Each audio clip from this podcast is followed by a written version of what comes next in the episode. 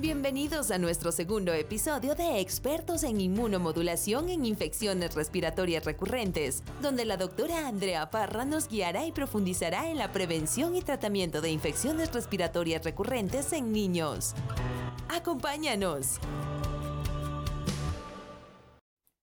Bienvenidos a este canal. Hoy vamos a hablar de algo que todos los profesionales de la salud y familias me preguntan, y es qué hacer cuando llega Valentina a la consulta que nació a término, sin complicaciones, con una adecuada ganancia pondoestatural, con un esquema de vacunación completo, sin patologías de importancia hasta los dos años, pero que ingresa al jardín y le da gripa al día siguiente de ingresar, o le empieza a dar gripa cada 15 días, o le han dado todas las citis posibles, o le dan gripas al año que cada una le va a empezar a durar seis meses o que los papás que la cuidan tanto, igual a pesar de abrigarla y todo, sigue haciendo síntomas respiratorios o que le han empezado a dar muchos antibióticos. ¿Qué le responden ustedes? Mm, es normal por ingresarla al jardín, no se preocupe. Cámbiela a un jardín con menos niños, consígale un profesor que vaya a la casa, retírela mejor del jardín, o que usted le va a hacer algún estudio de las defensas, o que tiene como ofrecerle inyecciones de gamma globulina, o que le va a formular ciertos medicamentos que podrían ayudarle con sus problemas respiratorios. Y aunque esto nos cambió mucho en pandemia, porque definitivamente las medidas de aislamiento, el lavado de manos, el uso de tapabocas, hizo que nuestros pacientes disminuyeran su exposición y se disminuyeran las exacerbaciones, Ahora, con la reapertura, en el ingreso de las guarderías y los colegios, y bajo estos cambios ambientales, estamos expuestos a lo mismo que estábamos prepandemia. Entonces intentaremos responder tus preguntas frente a esto. ¿Por qué? Porque las infecciones respiratorias altas y bajas son una causa común de morbimortalidad infantil. Se ha propuesto que el uso de lisados bacterianos pueda prevenir las infecciones recurrentes. ¿Qué ha pasado en el tiempo? Que en los países desarrollados, el 25% de los niños en su primer añito o el 20% entre 1 a 4 años ya sufren de infecciones respiratorias recurrentes. Y aunque puede presentarse en cualquier caso, los niños que asisten a guardería o en regiones con un patrón estacional pues tienen un mayor riesgo de infecciones respiratorias recurrentes.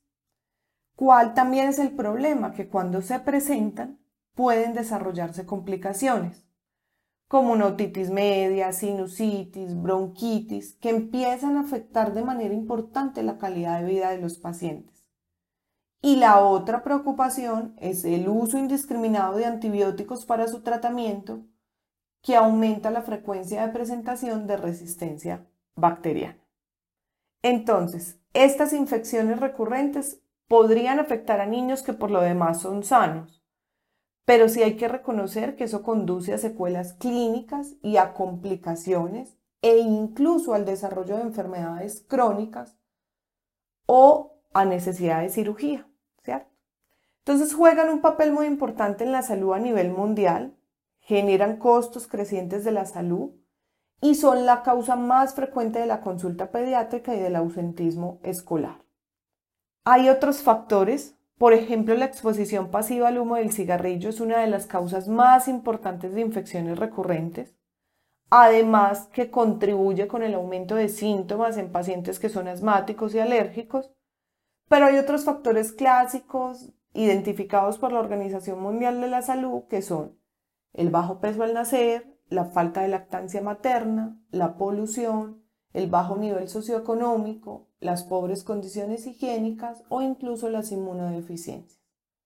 También la ausencia de esquemas de vacunación completos y la atopia. Pero uno muy importante es la exposición a patógenos en edades tempranas, la sensibilización temprana que tengan nuestros niños en la asistencia al jardín infantil.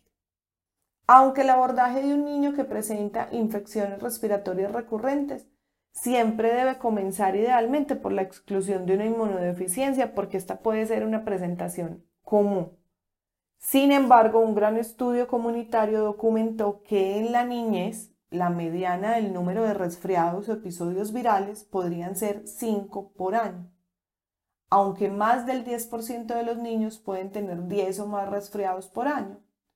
La duración media de los síntomas corresponde a 8 días, pero puede que el rango, siendo todavía normal, se le extienda dos semanas. Los síntomas son congestión nasal, rinorrea, tos, odinofagia, fiebre.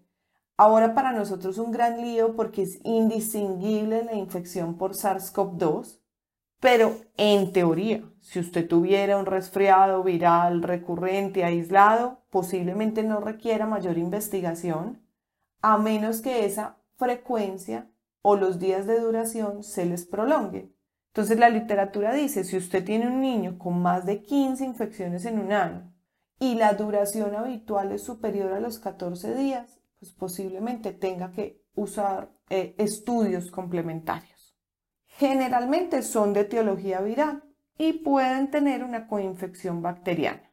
¿Qué ha pasado ahora en todos los estudios? Que las infecciones virales no pueden pasar tan desapercibidas porque pueden generar contribución en el desarrollo de asma. ¿Qué pasa ahora con respecto a sibilancias? Uno de cada tres niños al menos ha tenido un episodio sibilante antes de los tres años y la prevalencia acumulada de sibilancias a los seis años podría llegar a ser del 50%. Pueden tener un patrón estacional, pero la mayoría son desencadenadas por infecciones virales pero puede que también sea la predisposición genética, el debut de asma o la exposición ambiental. En cuanto a esas infecciones virales, tenemos que tener en cuenta que virus respiratorio sincitial y rinovirus son una causa habitual. ¿Y qué es lo que llama la atención? Que hay un grupo de pacientes que hace la infección viral, resuelve, no pasa nada, pero hay otro grupo que es por su inflamación alérgica de base, por su alteración en la barrera epitelial, por la respuesta antiviral inefectiva en la producción de interferones, hace que esas infecciones de vía aérea superior siempre evolucionen a vía aérea inferior e incluso causen daño en la vía aérea, reducción en la función pulmonar y sibilancias recurrentes o asma. Entonces, digamos que hay una conjugación de una sensibilización alérgica temprana en la vida, de las infecciones tempranas, por ejemplo por rinovirus, o incluso de la colonización con cualquier número de bacterias en su microbiota que se ha asociado con un aumento en el riesgo de sibilancias persistentes, razón por la cual el riesgo de aparición de asma entre los 3 a los 6 años está aumentado 2.6 veces el riesgo para virus respiratorio sincitial y 9.8 veces el riesgo para rinovirus. El tracto respiratorio siempre está constantemente expuesto al ambiente externo. Por lo tanto, deberíamos tener un sistema lo suficientemente equipado para realizar una depuración viral, resolver las infecciones, pero toda esta respuesta es compleja y multifacética. Puede iniciar con las células residentes del tracto respiratorio y las células inmunes innatas y finalmente también resolverlas con las células inmunes adaptativas. Respuestas inmunes que empiezan a presentar un acto de equilibrio entre la eliminación del virus o la lesión pulmonar inmunomediada. Hay otros virus importantes a tener en cuenta, como lo que pasó con la influenza aviar, altamente patógena, como lo que empezó a pasar inicialmente con el SARS-CoV y con el MERS-CoV, y ahora lo que estamos viendo con el SARS-CoV-2, porque representan amenazas omnipresentes para la salud humana en todo el mundo. Y por eso es que han salido ciertas metas de cada milenio para disminuir la incidencia o el impacto de las infecciones respiratorias recurrentes. ¿Cómo qué? Lavarnos las manos, suero fisiológico nasal y higiene nasal todo el tiempo, vacunación completa, promover la lactancia materna, no exposición al humo del cigarrillo, educar a nuestros padres en los cuidados de los pacientes y posiblemente estrategias de inmunomodulación del sistema inmune innato y adaptativo. Es así como aparecen los lisados bacterianos, que son moduladores de la respuesta inmune derivados de bacterias, pero es un concepto que realmente está desde 1970, así como su aplicabilidad en infecciones respiratorias recurrentes y de esta misma fecha empiezan a aparecer los primeros estudios publicados. ¿Qué pasa con los lisados de bacterias? Constituyen una mezcla de antígenos bacterianos derivados de las diferentes especies de bacterias y esos antígenos más frecuentemente incluidos son el estafilococo aureus, el streptococo viridans, el streptococo pneumoniae, el streptococo piógenes, klebsiella, moraxella y hemophilus influenza. Y los antígenos son obtenidos por cultivos de cadenas usando una lisis química y mecánica y un proceso de liofilización. Medicación que usted va a recibir por vía oral y un factor clave son las placas de Peyer para reconocer esos antígenos e involucrar tres estructuras claves y de gran importancia, los nódulos linfoides, las áreas internodulares y los folículos asociados al epitelio. Y cómo realmente empieza a activarse una vía de eliminación efectiva de esos organismos bacterianos en los bronquiolos y en los alvéolos porque usted está incrementando la presentación antigénica, la expresión de moléculas de adhesión de los monocitos, mejorando un estallido respiratorio y la producción alveolar de superóxido y nitrito de los macrófagos, incrementando la actividad microbicida y citolítica y mejorando la acción de esos macrófagos alveolares. ¿Qué más pasa? se incrementa la respuesta T1 y la producción de interferones que es antiviralmente efectiva. Se disminuye la respuesta TH2, podría disminuir la producción de interleuquina 4 y la disminución de los niveles de inmunoglobulina E. Mejora la fagocitosis, aumenta los macrófagos y la actividad monocítica, aumenta la interleuquina 6, la 11 y la 12 incrementa los niveles de IgA secretora, incluso los séricos de IgA, de IgG, de la subclase de IgG tipo 4 y de la IgM. Entonces, ¿qué ha pasado después de toda esa producción literaria desde 1970 y cómo los trabajos han ido aumentando y después del 2016 empezaron a mostrar una disminución significativa en las infecciones del tracto respiratorio recurrente en un 45%.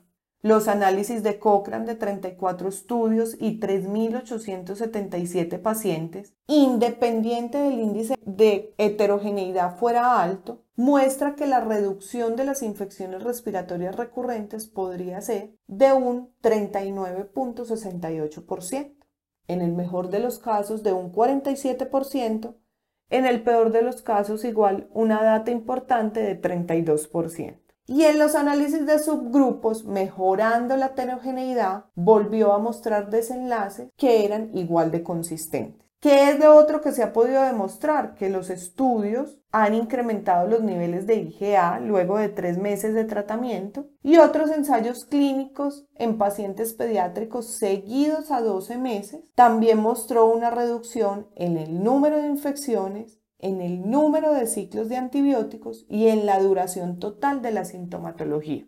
Cuando ya hablamos específicamente de sibilancias recurrentes, también ha mostrado un efecto en el número acumulado de episodios sibilantes y en la duración de los episodios sibilantes. El tratamiento con lisados bacterianos también redujo el número total de episodios de otitis media en un 68% a los 6 meses y en un 79% a los 12 meses en comparación con el placebo. Entonces, ¿realmente qué hemos podido concluir de todo esto? Uno, que el OM85 ha mostrado utilidad para disminuir el número de episodios de infecciones respiratorias, exacerbaciones en enfermedades alérgicas, duración de los episodios de la infección y necesidad de antibióticos para su tratamiento. ¿Qué es lo otro positivo? Que ha mostrado eficacia para disminuir episodios y duración de episodios sibilantes desencadenados por virus. Volvemos a lo que siempre discutimos y es que aunque los inmunoestimulantes no son la solución mágica, hacen parte de una estrategia integral del clínico para combatir las infecciones respiratorias. Entonces, frente a un buen diagnóstico médico, el control del medio ambiente, los buenos estados nutricionales, el uso adecuado de medicamentos, pueden utilizar esta herramienta también para modular las infecciones recurrentes y para ofrecerle una mejor calidad de vida a sus niños y a sus familias. Van a disfrutar de una infografía de esto que hablamos, que sobre todo van a poder disfrutar de una relevante bibliografía que pueden utilizar para ampliar sobre este tema. Nos vemos en siguientes encuentros. Un abrazo. Nos vemos pronto en un nuevo episodio de Expertos en Inmunomodulación.